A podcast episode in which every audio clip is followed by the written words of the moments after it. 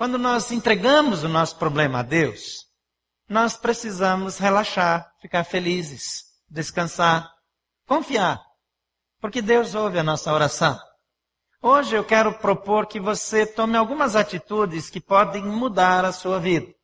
Quem já fez alguma coisa na vida que o efeito daquilo trouxe uma mudança grande na sua vida? Levanta a mão. Muita gente. Quando um casal decide ter um filho, muda tudo, não muda? Na primeira celebração tivemos apresentação de bebês. Quem tem bebê em casa aqui até dois anos, levanta a mão. Você ainda lembra como é que é dormir uma noite inteira? Provavelmente não, né? Porque os bebês choram a qualquer hora, você tem que acordar, ir lá cuidar do bebê, depois você volta, dorme mais um pouco. É bom que você aprende a dormir sempre de novo, né? Não, é, não tem aquele negócio que você acordou e não dorme mais. Algumas decisões mudam a nossa vida. Nas grandes cidades, por causa do trânsito, da correria, da, da pressão dos grandes centros, eh, algumas pessoas estão optando por mudar para uma cidade menor, para ter um estilo de vida mais simples. Tem gente mudando para a praia, tem gente mudando para a serra, para desfrutar a vida. Tem gente que só compra um motorhome, fica passeando quase que o ano inteiro, e de vez em quando visita a gente aqui. É vida boa, né? É, é vida boa também. Mas mudanças, decisões importantes na vida, elas nos ajudam e elas são necessárias. Eu tenho a impressão que, se não todos, a maioria de nós, precisa mudar de vida em alguma área. Alguns vivem tensos, preocupados. Tem gente que não consegue sair para um passeio sem causar um estresse. Quem conhece alguém assim? Levanta a mão. Não cutuca, só levanta a mão. É, não, não, é, não é assim, é, é, é para cima. Tem gente que para arrumar as coisas para a viagem dá uma guerra em casa. Marca férias, que é um negócio maravilhoso, vira um negócio terrível. Eu não gosto muito quando fica mandando fala isso, fala aquilo, mas eu vou pedir para você falar um negócio assim. Se larga dessa vida. Sabe, tem gente que perturba os outros. Incomoda. Não aproveita e não deixa os outros aproveitarem. E isso dá uma canseira. Então muda de vida. Larga dessa vida. Muda de jeito. Porque você vai viver melhor. Vai ser mais feliz. Vai aproveitar mais a vida. Então mudar de vida é uma possibilidade que nós temos à nossa disposição. Cristãos e não cristãos, gente que conhece a Jesus e gente que não conhece. Porque tem gente que conhece a Jesus, mas não confia o suficiente. Tem gente que sabe que Deus está no controle, já nasceu de novo, mas continua querendo controlar a vida aqui por baixo. Isso é um erro, é uma tolice. Nós perdemos anos de vida, envelhecemos, é, é, isso aumenta as rugas e não tem botox que corrija. Então, você precisa confiar mais em Deus. E eu queria apresentar algumas dicas de mudança de vida. Em primeiro lugar, eu já falei mais ou menos isso, mas aprenda a relaxar e desfrutar. Relaxe. Quem aqui já está preocupado com o que precisa fazer amanhã cedo? Levanta a mão. Quem está preocupado? Está uma porção de gente aqui preocupada, quase metade. Ainda bem que você veio aqui hoje, para a alegria da sua família. Espero que você mude de vida. Tem gente que não consegue dormir sem checar as portas da casa várias vezes. É importante, porque tem gente que dorme com a porta aberta também, né? Tem o outro extremo, é, é, é, é perigoso. Mas essa tensão, essa preocupação, quando é excessiva, qualquer ruído fica com medo. Tem um problema para resolver amanhã, não fique estressado hoje. Espera, amanhã vai chegar. A Bíblia diz: basta cada dia seu próprio mal. Então a gente já antecipa o problema tira de Deus a oportunidade de resolver porque a gente chama para gente. E se Deus vai resolver na hora, adiantou o que ficar estressado antes? E se não vai resolver, o que, que adiantou seu estresse? O que é que muda? A Bíblia diz: não andem preocupados com coisa alguma. Com coisa alguma. Porque por mais que vocês se preocupem, vocês não podem impedir que um fio caia da cabeça de vocês. Fio de cabelo. Eu vi agora um tratamento que é a nova descoberta para o fim da queda de cabelo. Só que aí estava lá a cabeça de uma mulher colocando. Mulher não tem problema de queda de cabelo, mulher produz tanto cabelo. Quem que viu mulher careca? Eu quero ver, deve ter, né? Mas coloca uma cura dessa para homem, porque o telhado começa a faltar cedo na cabeça dos homens. Resolver o problema para as mulheres é mais fácil. A preocupação não melhora a nossa vida, não nos ajuda em nada e impede que a gente aproveite aquilo que a vida tem de bom. Tem gente que não consegue curtir a vida com o marido, com a esposa, tem namorado, namorada que não namora, que não aproveita de jeito, porque tem tanta tensão envolvida no relacionamento que todo momento tem uma briga. Pessoas que receberam tudo o que precisavam de Deus, que têm toda a condição para viver bem, gastam a sua energia brigando. Não parece uma coisa sem sentido? Eclesiastes, lá no capítulo 5, versículo 15 até o versículo 19. É verdade que é um texto meio depressivo, mas eu queria que você lesse comigo. Diz que o homem sai do ventre de sua mãe, e como vem, assim vai. De todo o trabalho em que se esforçou, nada levará consigo. Há também outro mal terrível. Como o homem vem, assim ele vai. E o que obtém de todo o seu esforço em busca do vento? passa toda a sua vida nas trevas, com grande frustração, doença e amargura.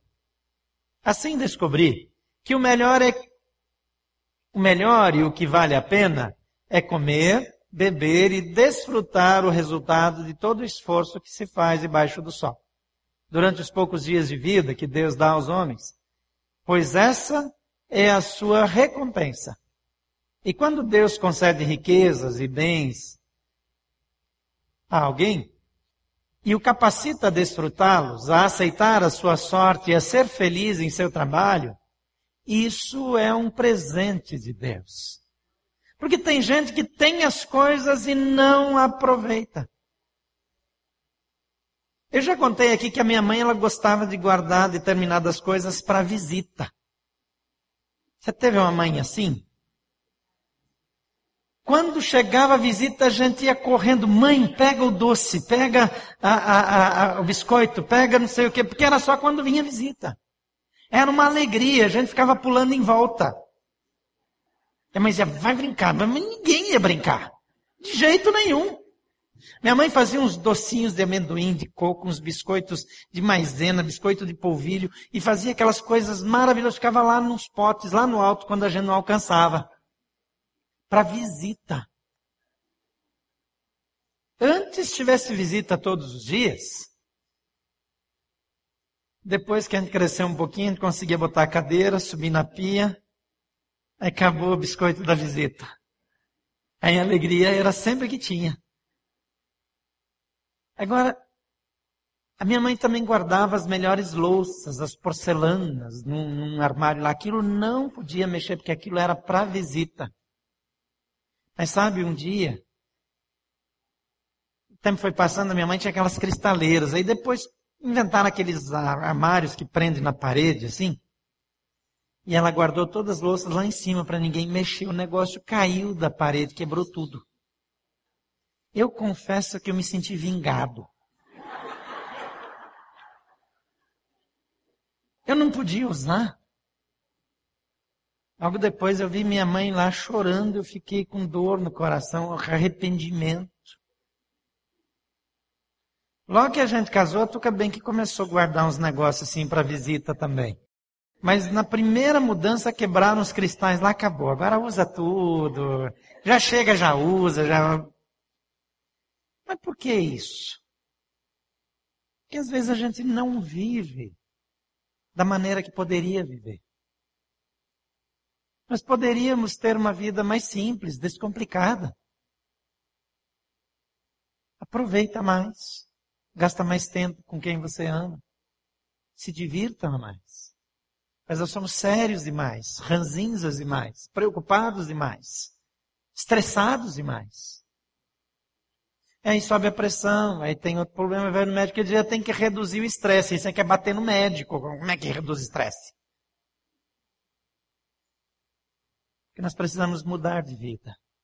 Ter uma vida mais simples. Salomão, ele diz que a vida passa e que o melhor da vida, ele diz na, na leitura depressiva dele aqui, é comer, beber e desfrutar o esforço desfrutar o resultado de todo o esforço que se faz debaixo do sol, dentro dos poucos dias de vida. Você percebeu que o ano já está acabando? Já se deu conta? O tempo passou. Quantos aqui já têm filhos na adolescência ou na juventude? Só para eu ter uma ideia. Você lembra quando era bebê? Não foi outro dia? Foi outro dia. Daqui a pouco eles estão com bebê, ou já tem. E a gente está ficando velho. Lamento informá-lo. Os anos são poucos mesmo. Eu conheci o Júnior, um menino. Agora já é um tiozão, né? Já, já, já foi passando. Você olha pro Felipe, é um garotão. Deixa mais um tempinho.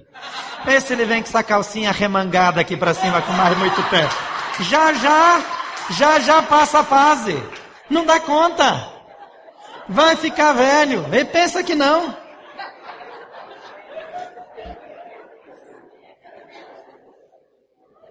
Às vezes, a gente deixa passar as oportunidades. E o primeiro passo é aprender a relaxar e desfrutar. Viver melhor. Deus não complicou as coisas. A gente é que complica. A gente é que absorve mais responsabilidade do que tem. Em segundo lugar, reconheça as suas fraquezas sem aquiescência. Eu não gosto de usar essa expressão aquiescência, mas eu não lembrei na hora de nenhum sinônimo adequado. Aquiescência é aceitar sem resistir algo que você não quer. Alguém impõe para você. Alguém que toma uma decisão por você e você aceita e vai levando. Uma falha é comum. Eu tenho falhas, você tem falhas, mas se eu me acomodo a elas, se eu aceito elas como uma instituição, se eu não tomo nenhuma atitude, é errado.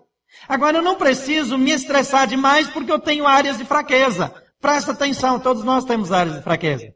Você não é bom em tudo. Tem algumas coisas que você simplesmente tem que aceitar. Eu não sou bom nisso. Agora, tem coisas que eu posso melhorar. Tem coisas que eu posso investir, que eu posso crescer, eu posso e devo me esforçar.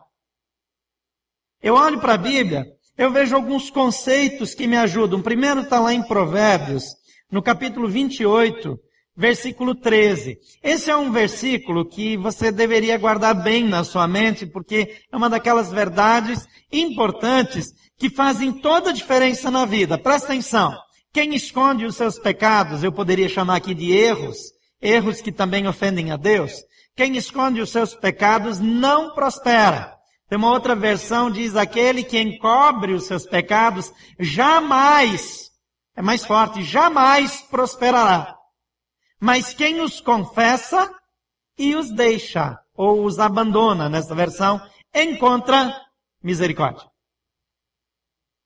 Fingir que eu não tenho falhas é tolice. Achar que eu vou ser bom em tudo é tolice também. Agora, quando uma falha é uma falha que prejudica os outros, quando é uma falha que é pecado contra Deus, quando é uma falha de caráter, então eu confesso, eu não escondo, eu não minto, eu não disfarço, eu admito, peço perdão a Deus, peço ajuda das pessoas e deixo. E o resultado é misericórdia de Deus na minha vida. Agora, quando eu escondo, Deus coloca a mão na minha vida e eu não prospero. Você já viu gente que nunca vai para frente? Eu não estou dizendo isso para você ir lá apontar o dedo para os outros que você está errado também. Você não foi colocado por juiz. Agora, se alguma coisa na sua vida sinaliza que você nunca melhora, nunca dá certo, investiga. Porque uma das possibilidades é que exista pecado escondido. Essa não é a única. Às vezes Deus usa um tempo de dificuldade sofrimento para fazer você crescer. Tem várias outras possibilidades, mas uma delas, uma, eu estou dizendo uma e mostrando duas, né? Uma delas é ter pecado escondido na vida. Traz esse negócio para a luz. Fala com Deus. A Bíblia diz também que é importante você falar com uma pessoa, chama uma pessoa de confiança e fala, olha, eu tenho esse problema, ora por mim. E deixa esse pecado. E você vai ter misericórdia na sua vida. Agora, o Salmo 37, versículo 23 e 24 diz que o Senhor firma os passos do homem bom. Quando a conduta desse o agrada. Ainda que tropece, e pode ser que ele tropece, não cairá, pois o Senhor o toma pela mão. Deus dá a mão, Deus cuida, Deus firma o passo, Deus ajuda a ir bem aquele que é bom. O que é ser bom na linguagem bíblica? É buscar ser parecido com Jesus. No sentido mais absoluto, Jesus diz ninguém é bom, ninguém é justo a não ser um que é Deus. Ok. Ele não está competindo com ele. Nós estamos falando num outro nível. Quem se alinha com Deus, quem busca ser parecido com Ele, quem busca uma vida digna, reta, bonita diante de Deus, Deus gosta, Deus se agrada. A Bíblia diz também que os olhos do Senhor passeiam por toda a terra para mostrar-se forte com aquele cujo coração é totalmente dele. Então, alinhar as nossas intenções, a nossa vontade com a vontade de Deus, ajustar, é, é criar uma comunhão, comungar com Deus, eu não posso fazer isso sozinho, eu preciso que Deus faça comigo, que o Espírito Santo dele venha para mim, mas alinhar as minhas intenções com as informações bíblicas, com a vontade de Deus, traz favor de Deus para a minha vida. Eu continuo sendo fraco, eu continuo sendo falho, eu continuo tendo problemas, mas Deus estará comigo. Deus está na sua vida. Deus quer ajudar você, Deus ama você, Deus se importa com você. Ele cuida de você. Ele é nosso amigo. E ele diz isso. Jesus disse: Eu já não chamo vocês de servos, mas chamo de amigos. Em terceiro lugar, uma coisa óbvia também aqui, invista nos seus pontos fortes. Você tem fraquezas, algumas que você precisa trabalhar para melhorar e algumas que você tem que aceitar. Tem alguns aqui que são atleticanos, por exemplo. Paciência. Importante é ter saúde. Ora a Deus, pede graça, misericórdia por eles. Acontece. Acontece. Eu batizei dois corintianos hoje de manhã. Fiquei com vontade de segurar um pouquinho mais embaixo d'água, assim, mas. Os dois eram irmãos, entraram juntos, achei que não era uma boa ideia. Agora, fraquezas, algumas são inevitáveis. Algumas a gente já aprendeu daquele jeito, eu não sou bom em tudo. Agora, eu tenho áreas fortes. Eu tenho características minhas que podem abençoar outras pessoas, que podem ajudar minha família, que podem ajudar minha igreja, que podem ajudar minha comunidade, que podem ajudar o meu país.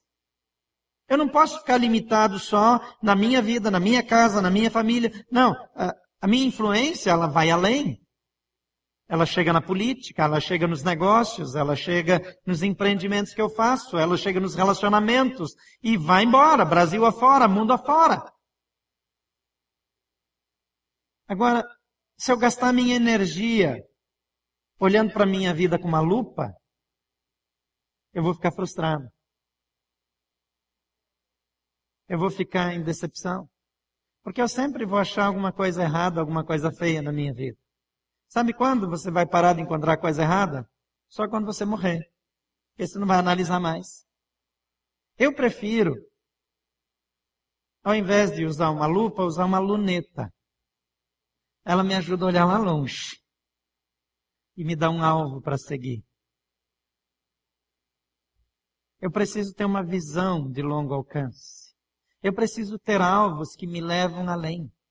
Ao invés de olhar para as minhas fraquezas, eu olho para a força de Jesus. Ao invés de olhar é, é, para as minhas falhas, eu olho para a perfeição de Jesus.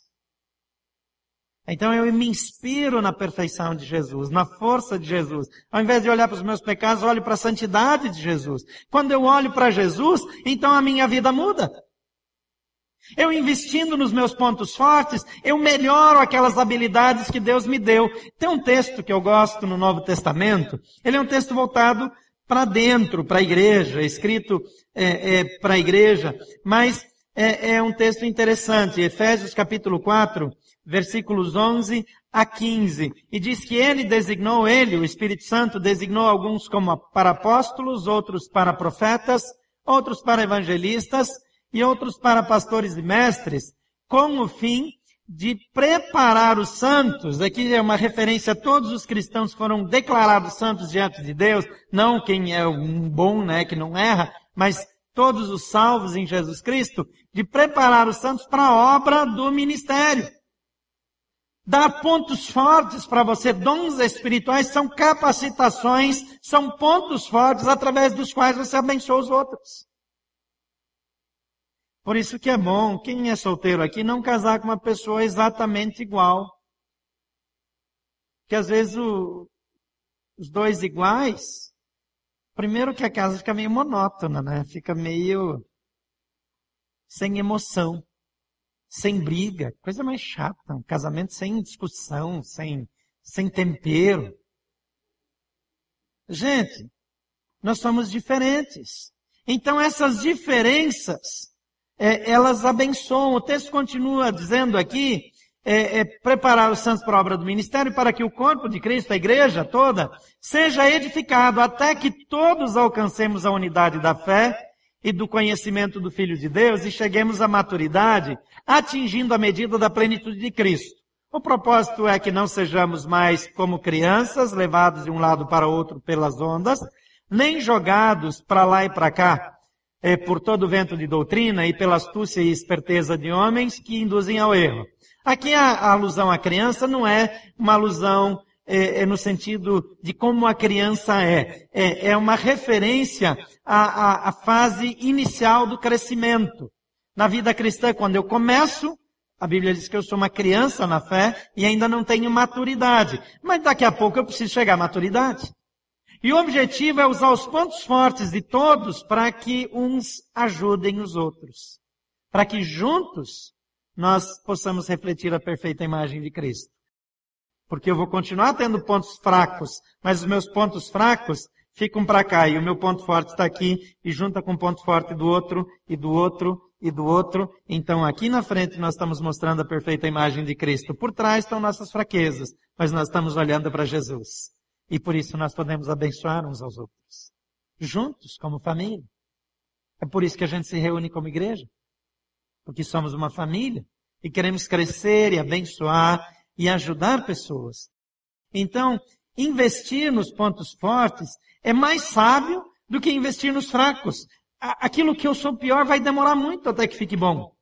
Aquilo que eu já sou bom, eu posso ficar melhor muito mais rápido e eu vou concentrar naquilo. Isso meio que puxa o restante a reboque. E eu cresço aqui e o restante vem junto. Então investir só no que eu sou fraco demora muito, demanda muito investimento, perde muito tempo, causa muito desânimo. Então joga essa lupa fora com que você se autocritica. Você vive vendo suas falhas. Eu sei que tem gente que não vê falha nenhuma, esse é o outro extremo. Tem gente que acha que já chegou na perfeição. Isso é tolice também. Todos nós somos falhos e pecadores, então reconheça as falhas do ponto anterior. Mas invista nos pontos fortes, cresça, desenvolva e use isso para abençoar pessoas. em quarto lugar, é, é, busque, tá, faltou aí no seu esboço e aqui também, busque inspiração e iluminação em Jesus. Então acrescenta aí, busque inspiração e iluminação em Jesus. Porque eu vou me inspirar em pessoas também, obviamente. Eu mesmo, eu já compartilhei isso aqui, eu tenho é, normalmente dois, eventualmente três mentores na minha vida. São pessoas que em determinada área são muito bons e eles me ajudam, me inspiram. De tempos em tempos eu busco encontrar com eles e ter algum tempo. Eu tenho uma pessoa que é, é um tipo de mentor na área de espiritualidade. Eu tenho um outro que é um mentor na área de pastoreio de igreja, uma pessoa de larga experiência, bem sucedida, é um bom amigo. O outro morreu. Tem alguém que se candidata, costuma viver uns cinco anos depois que faz mentoria comigo, depois morre.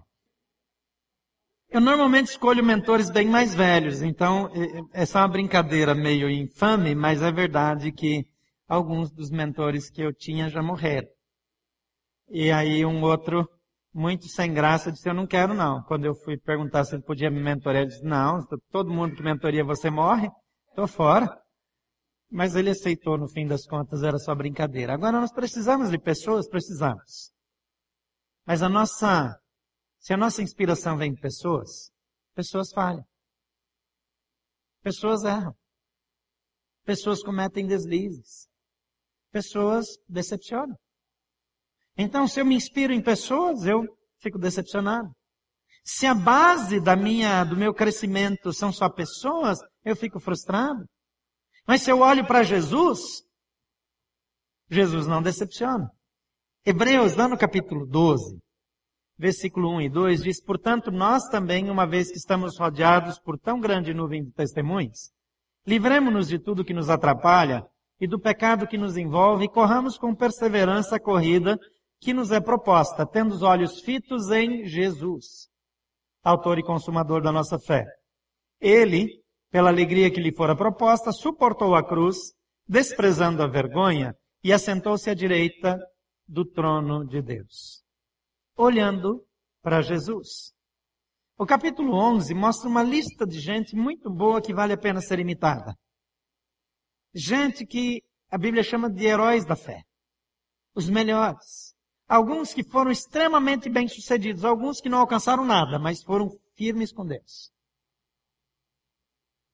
Mas ele diz: nós devemos prosseguir, fazer a nossa parte e olhar para Jesus.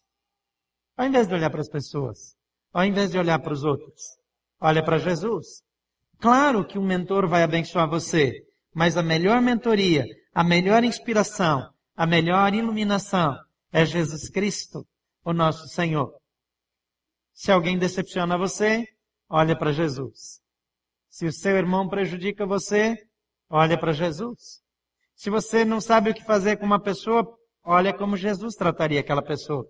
Se o marido, a esposa decepcionam, considera como Jesus trataria naquela situação. Olha para Jesus, busque inspiração nele, busque direção dele. Toda iluminação, ela precisa vir de Jesus, senão não é luz, é trevas. Jesus diz, eu sou a luz. Algumas pessoas vivem sem essa luz. E viver sem essa luz é viver sem saber para onde ir. É como alguém que anda no escuro, que não sabe direito onde vai bater, onde vai tropeçar, o que vai acontecer. Jesus é a nossa luz, é a nossa inspiração, é a nossa fonte. Se você já tem um relacionamento com Jesus, aproveite esse relacionamento. Não complica as coisas, simplifica, olhe para Jesus. Anda com Ele, busca nele, leia a Bíblia, viva o que a Bíblia ensina, olhe para, olhe para o Novo Testamento, pratica aqueles ensinamentos de Jesus no Novo Testamento. Agora, se você ainda não tem um relacionamento com Jesus, então isso não vai funcionar para você. Só funciona para quem anda com Deus. Ah, mas eu não tenho nada contra Deus. Eu imagino que não. Agora, há uma diferença em gostar de Deus e ter um relacionamento pessoal com Ele. Eu gosto de algumas pessoas que eu não conheço. Eu gosto de alguns músicos que eu não tenho acesso. Eu gosto de alguns jogadores de futebol, de outros não, mas de alguns eu gosto. Eu não, não conheço. Eu não sei como eles são, eu não sei como eles vivem em casa, eu não sei como é que eles tratam a esposa, a namorada, os filhos, eu não sei. Eu gosto. Para mim tá bom assim. Agora há uma diferença enorme entre gostar de alguém à distância ou conhecer e ter intimidade. Tem pessoas que não gostam de gente que eu amo. A diferença é que eu conheço. E por isso eu amo. E quem não conhece, vê e julga de longe. Pode ser que eu não goste de alguém que você ama, pela mesma razão. Porque eu não conheço. Conhecer a Jesus é ter um relacionamento. Andar com Deus é andar com Jesus. E eu só ando com Jesus quando eu recebo Jesus Cristo como Senhor e Salvador da minha vida. Como é que eu faço isso? A Bíblia diz são duas coisas. A primeira é que eu preciso crer. Não é dizer algumas coisas, é crer. É crer que Jesus é o Filho de Deus. É crer que Ele veio a esse mundo e morreu por mim. É reconhecer que eu sou um pecador. O que é um pecador? Alguém que não está com relacionamento com Deus. Alguém que caiu da graça, alguém que não tem acesso. E por isso a Bíblia chama de pecador. É que esses rótulos eles ficam meio estranhos para quem não está familiarizado com o termo. Então, por causa dos meus pecados, eu não tenho acesso a Deus. E a Bíblia diz que todos, todos, todos pecaram. Ninguém está livre. Então eu preciso reconhecer o meu estado. Eu sou pecador, eu sou falho, eu não tenho garantia, eu não mereço nada de Deus. Mas eu sei que Jesus me ama e ele veio a esse mundo eu tinha uma dívida para com Deus impagável, ele veio e pagou, morrendo no meu lugar. E porque ele morreu no meu lugar, eu posso ter a minha dívida paga. Uma vez eu fiz uma dívida, era uma conta, na verdade, não, não chegou a ser uma dívida. Eu não pude pagar uma conta. Bem no começo da minha vida, eu estava fazendo negócios com uma, uma empresa e eu tive um prejuízo. E o meu pai pagou. Você sabe que eu não paguei até hoje? Mas eu não devo nada para ninguém? Porque meu pai pagou. Ele pagou. Eu também tenho uma dívida para com Deus, que eu não posso pagar. Mas Jesus pagou. Quando ele veio, ele morreu no meu lugar. Eu fui condenado à morte. Mas ele entrou na fila no meu lugar. E eu estou livre. Isso vale para quem crê em Jesus. A Bíblia diz: você crê no coração e você confessa com a boca que Jesus é Senhor, e você chama Ele para ser Senhor da sua vida, você é salvo. A gente pode fazer isso numa oração mais ou menos como essa. Eu gostaria que você repetisse comigo. Diga assim: Senhor Jesus, eu creio que tu és o Filho de Deus. Eu admito que eu pequei. E por isso eu estou fora da graça de Deus. Mas eu peço o teu perdão e reconciliação com Deus, porque eu sei que o Senhor veio a esse mundo e morreu na cruz em meu lugar. Eu confesso que tu és o meu Senhor, o dono da minha vida, e eu te recebo. Vem, perdoa os meus pecados e me recebe no teu reino. Em nome de Jesus. Amém. Se você só repetiu porque eu falei, isso não mudou nada na sua vida. Mas se você quer fazer isso valer na sua vida, você precisa dizer: Deus é comigo. É de coração. É com sinceridade. Eu não posso convencer você, só quem convence é o Espírito Santo. Mas se ele convencer, não relute. Se algo dentro de você diz é isso mesmo, então pegue esse negócio. Eu quero orar por você. E se você quer validar essa oração na sua vida, você quer dizer, valeu para mim, é comigo, eu estou com Jesus. Enquanto eu oro, mantenha uma de suas mãos erguidas. Se você acompanha a gente pela internet, faz a mesma coisa. E ergue a sua mão aí, você pode estar sozinho, no hotel, em casa, onde você estiver. Mas diga, Jesus, eu quero, eu preciso. Levante uma de suas mãos enquanto eu oro junto com você. Pai querido, em nome de Jesus. Cada pessoa aqui com a mão erguida está dizendo, eu quero Jesus na minha vida. Eu reconheço que preciso de Jesus. Eu reconheço que preciso da tua graça, do teu favor, da tua misericórdia. Reconheço que sou pecador e que o teu sangue pode me purificar, me perdoar. Entra nessas vidas. Espírito Santo faz a obra completa de convencimento. Muda a história. Marca a vida dos teus filhos. Também aqueles que nos acompanham é, pela internet. Que a mesma obra seja feita na vida deles. Toma-os em tuas mãos, traz graça, alegria e favor. Em nome de Jesus. Amém.